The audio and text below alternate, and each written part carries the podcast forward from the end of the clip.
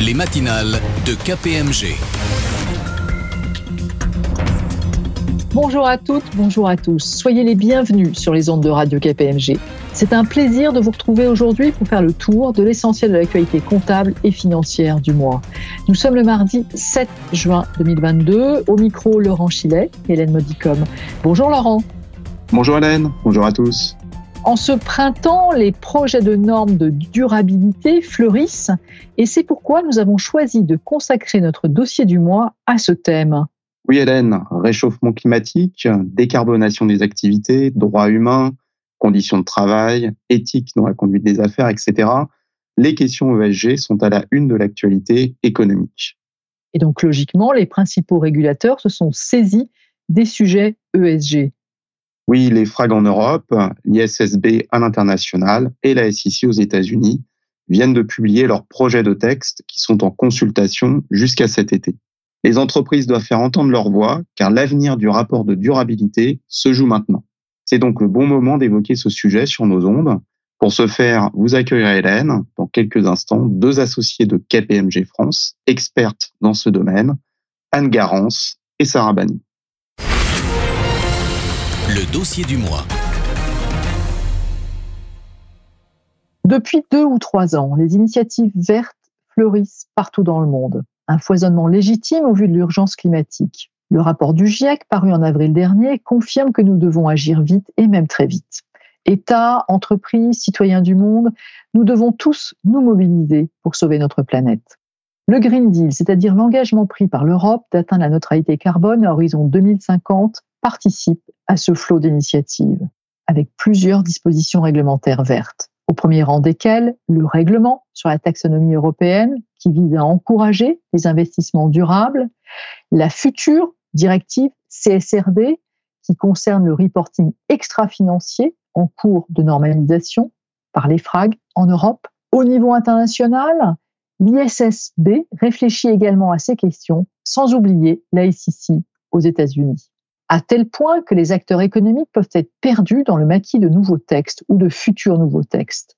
C'est pourquoi il nous a paru indispensable de consacrer notre dossier du mois aux questions de responsabilité sociale, sociétale et environnementale, et plus particulièrement aux futures normes de durabilité.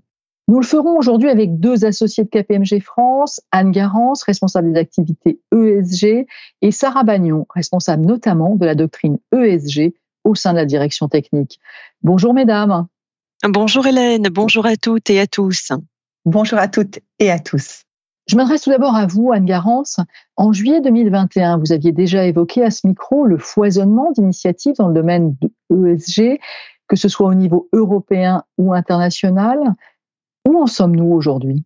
Les choses effectivement ont bien avancé euh, en un an. L'Union européenne prépare actuellement une directive sur le devoir de diligence dont l'ambition eh bien, serait de mieux gérer les risques sur l'ensemble de la chaîne de valeur de l'entreprise. Alors, dans les domaines de la santé, de la sécurité, de l'environnement et bien entendu des droits humains. Des débats euh, sont actuellement en cours sur la directive, sur la publication d'informations non financière, un projet de directive révisé appelé CSRD pour Corporate Sustainability Reporting Directive est sur le point de voir le jour. Autre initiative significative en Europe, les travaux de normalisation du reporting extra-financier portés par les FRAG qui sont en cours. Et enfin, au niveau international, la fondation IFRS a créé en novembre 2021 l'International Sustainability Standards Board, dont le président est Emmanuel Faber, euh, l'ancien président de Danone. L'ISSB est chargé d'élaborer les normes extra-financières. Bref, euh, les enjeux ESG sont au cœur des préoccupations françaises, européennes et aussi internationales. Et dans ce domaine, euh, l'Europe euh, a été pionnière et cherche à le rester justement, on a un peu le sentiment qu'une course de vitesse est engagée entre les normalisateurs. L'ISSB a publié fin avril 2022 ses deux premiers projets de normes. L'EFRAG, dans la foulée, vient de publier ses 13 projets de normes, sans oublier la SIC. Est-ce à dire, Anne Garance, que tout se joue cette année en matière de normalisation extra-financière? Oui, Hélène, 2022 est une année charnière pour les enjeux ESG et l'avenir du rapport de durabilité se joue donc maintenant. Les prochains mois seront donc déterminants pour la normalisation des informations qui euh, y seront intégrées. Mais c'est normal, vous avez parlé en introduction du rapport du GIEC paru il y a quelques semaines. Il y a urgence à agir pour lutter euh, contre le dérèglement climatique. Face à cette urgence, les régulateurs doivent aller vite et opérer de concert sans oublier les autres enjeux sociétaux que les entreprises doivent intégrer. En Europe, les FRAG avaient annoncé la couleur hein, fin 2021, mais a été devancé par l'ISSB ce printemps. L'ISSB dispose en effet hein, de moyens et de ressources très importants. Cependant, il est bon de rappeler que ce sont les normes de l'EFRAG qui s'appliqueront aux entreprises européennes. Sachant que le calendrier prévoit que les normes européennes soient publiées à l'automne 2022, avec une date d'application au titre de 2023 ou euh, au titre de 2024, si euh, les délais sont repoussés. C'est pourquoi il est essentiel que les entreprises s'intéressent maintenant au projet de normes, participent aux consultations en cours et fassent entendre leur voix. Venons-en justement à ces projets de normes sur le fond. La SIC a ouvert le bal, l'ISSB a suivi et l'EFRAG ferme le banc. Quelles sont les grandes lignes des projets de normes de la SIC et de l'ISSB, Sarah Bagnon, et pourquoi surtout faut-il s'y intéresser? Anne Garance l'a dit à l'instant, l'avenir du reporting de durabilité se joue maintenant. Et si nous évoquons ces trois consultations publiques qui sont concomitantes, c'est parce que les commentaires de l'ensemble des acteurs façonneront les futures normes de durabilité et donc le reporting ESG. Et un des enjeux majeurs de ces trois jeux de normes, c'est leur interopérabilité, c'est-à-dire leur capacité à fonctionner ensemble avec à la clé la simplification des processus de reporting. Pour les entreprises présentes à l'international, la question de l'interopérabilité est bien entendu cruciale. On va commencer dans l'ordre. Que faut-il retenir des consultations de la SEC, Sarah? Du côté américain, les propositions de la SEC cherchent à améliorer et standardiser les informations relatives au climat pour les investisseurs. Elles visent donc uniquement le E d'environnement et plus spécifiquement le climat et non le S ni le G. Elles concernent pratiquement toutes les sociétés cotées aux États-Unis. Et il est intéressant de noter que ces propositions comportent des informations à fournir à la fois dans le rapport de gestion, comme celle de l'EFRAG, et dans les notes annexes aux états financiers audités, et c'est une spécificité. Les informations quantitatives qui seront données dans les comptes seront auditées et soumises aux obligations de contrôle interne de la loi Sarbanes-Oxley. Dans le rapport de gestion, il y aura notamment des informations relatives au scope 1 et 2 des émissions de gaz à effet de serre, c'est-à-dire les émissions directes et les émissions indirectes de l'entreprise. Et ces informations seront à fournir dès 2023 ou 2024 selon la taille des émetteurs et soumises à vérification un an plus tard. La plupart des sociétés seront également amenées à communiquer sur les émissions de scope 3 si ces émissions sont importantes ou incluses dans un objectif de réduction des émissions de gaz à effet de serre. Ce qu'on appelle les émissions de scope 3, ce sont toutes les émissions indirectes qui se produisent dans la chaîne de valeur à la fois en amont et en aval. Avec le risque que les investisseurs américains demandent les mêmes informations aux sociétés européennes. Qu'en est-il maintenant du côté de l'ISSB de son côté, l'ISSB a pour objectif de créer une base de référence mondiale pour les rapports de durabilité, en privilégiant les attentes des investisseurs. L'idée sous-jacente, c'est de permettre aux juridictions nationales de s'appuyer sur ce référentiel pour le compléter aux besoins avec des normes qui répondent à leurs spécificités nationales. Et donc pour ce faire, l'ISSB soumet actuellement à consultation deux projets de normes. Le premier pose les exigences générales du reporting extra-financier, le cadre hein, finalement dans lequel les entreprises communiqueront sur tous les sujets pertinents en matière de durabilité et pas seulement le climat. Et le second exposé sondage couvre les questions de reporting climatique et s'appuie sur les recommandations de la TCFD, donc la Task Force on Climate Related Financial Disclosures. En termes de calendrier, ces propositions sont soumises à consultation jusqu'au 29 juillet 2022 et il est prévu que les normes soient publiées par l'ISSB d'ici la fin de l'année 2022. Quel est l'esprit des projets de normes préparés par l'ISSB ces normes de l'ISSB ont pour objectif de donner des informations qui éclairent sur la façon dont les entreprises créent de la valeur à long terme.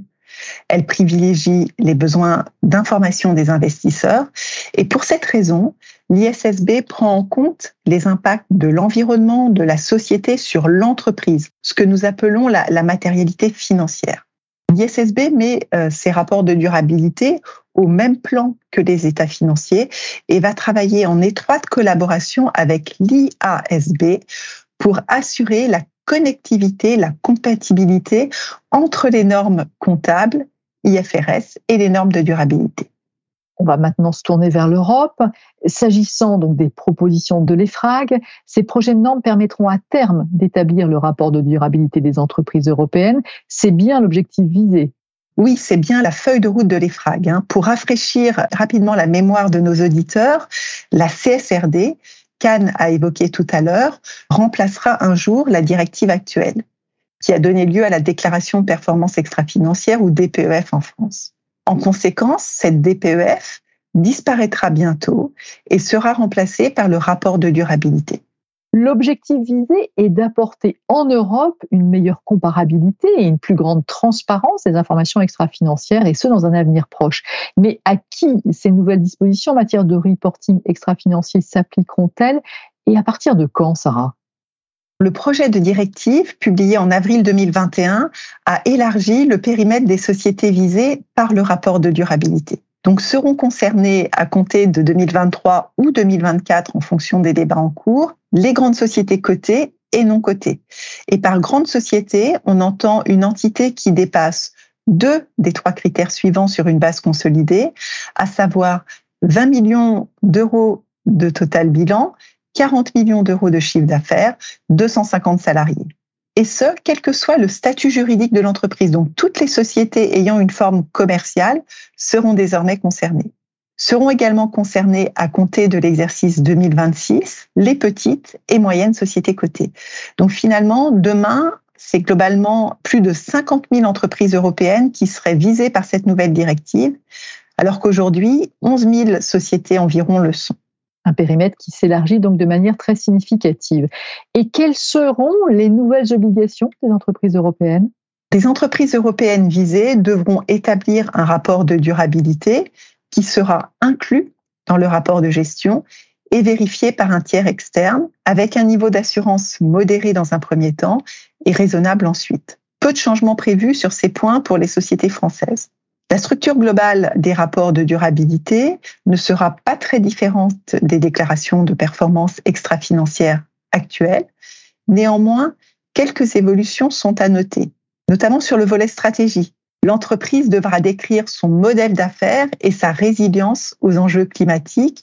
En clair, le plan d'action qu'elle a mis en place pour être compatible avec l'accord de Paris.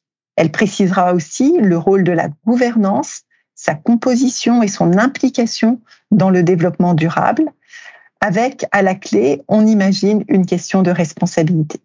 Sur le volet politique, l'entreprise devra afficher les objectifs associés aux politiques de gestion des risques RSE, et ce rapport de durabilité ne se contentera pas de présenter les résultats et progrès accomplis au cours de l'exercice écoulé, car des informations prospectives devront également être publiées. Sur le fond, maintenant, la révolution, n'est-ce pas la normalisation du reporting extra-financier? Oui, vous avez raison, Hélène. Le principal changement introduit par la normalisation réside dans le niveau de détail de l'information à fournir. L'information sur les impacts, risques et opportunités significatifs sera beaucoup plus granulaire qu'elle ne l'est aujourd'hui. Et pour comprendre ce niveau de détail, il faut savoir que les normes de reporting établies par les FRAG n'ont pas été établies à partir d'une page blanche. Nous sommes dans un exercice imposé. Le cadre est fixé par la directive CSRD et deux concepts ont influé sur le niveau d'information à fournir.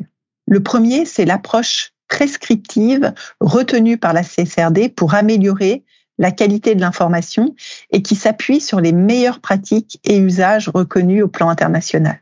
Le second est l'alignement avec les politiques publiques. Lors de la rédaction des exposés sondages, l'EFRAG a par exemple veillé à ce que tous les indicateurs devant être fournis par les établissements financiers soient couverts par les obligations d'information à fournir des entreprises industrielles et commerciales notamment.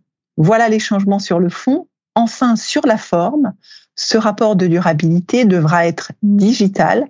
Il est prévu de mettre en place un processus de reporting électronique des informations extra-financières, à l'instar de ce qui est fait aujourd'hui avec le reporting ESEF pour le reporting financier. Et quelles seront les thématiques abordées dans ce rapport de durabilité? Tout d'abord, il faut bien comprendre que ces rapports de durabilité devront être structurés en trois parties. Une première partie sur la stratégie, une deuxième sur la description des politiques et plans d'action, et enfin la présentation des résultats associés. Sachant que les risques portent sur les questions environnementales, sociales et de gouvernance, les trois piliers de l'ESG. Si on entre un peu plus dans le détail, le pilier environnement couvre les six objectifs environnementaux de la taxonomie durable européenne, avec les deux premiers objectifs regroupés dans la norme sur le climat. Il s'articule autour de cinq grands thèmes, l'atténuation et l'adaptation du changement climatique, la pollution, l'eau et les ressources marines, la biodiversité et les écosystèmes, et l'économie circulaire. Dans le pilier social, les thématiques sont assez classiques l'équité dans l'accès au marché du travail, les conditions de travail, les droits humains. Et ces questions sont analysées à quatre niveaux, au niveau de la main-d'œuvre de l'entreprise, de la chaîne de valeur, des communautés, ainsi que des consommateurs et utilisateurs finaux. Sous le G de gouvernance sont regroupés les sujets ayant trait à la personne morale, c'est-à-dire à la fois la gouvernance, la gestion des risques et le contrôle interne, et la conduite des affaires. Et c'est le pilier gouvernance hein, qui évolue le plus. La question de l'éthique des affaires et des mesures anticorruption doit être désormais traitée par toutes les entreprises visées, cotées ou non cotées, devront être également présentées les engagements politiques de l'entreprise et les activités de lobbying, ce qui est totalement nouveau. En vous écoutant, Sarah Bagnon, on comprend que les propositions de l'EFRAG sont très différentes de celles de l'ISSB. En soi, il est normal que des différences existent car l'objectif des deux organisations n'est pas le même. L'EFRAG répond à la commande de la Commission européenne. Pour sa part, l'ISSB n'a pas cette obligation. Autre grande différence, la stratégie globale de l'EFRAG est fondée sur deux concepts clés de la CSRD. Une approche multi-parties prenantes, hein, donc les normes s'adressent à toutes les parties prenantes et pas seulement ou principalement aux investisseurs, comme les normes de l'ISSB, et découle de cette approche un principe de double matérialité qui prend en compte à la fois les impacts de l'environnement, de la société au sens large, de l'économie sur l'entreprise, ce que nous appelons la matérialité financière, ainsi que les impacts générés par l'entreprise sur son environnement extérieur, qui est quant à elle la matérialité d'impact. Là où l'ISSB ne retient que la matérialité financière. Et donc, il va falloir mettre à profit le temps de la consultation, ouvert jusqu'à fin juillet du côté de l'ISSB et début août pour les FRAC, pour tenter de rapprocher les deux jeunes normes. Sur quel point, Sarah Bagnon, les entreprises doivent-elles faire entendre leur voix en particulier? Oui, les entreprises doivent faire entendre leur voix. Tout d'abord, il faut le dire, un, un enjeu de cohérence et d'alignement des normes en minimisant les différences doit prévaloir.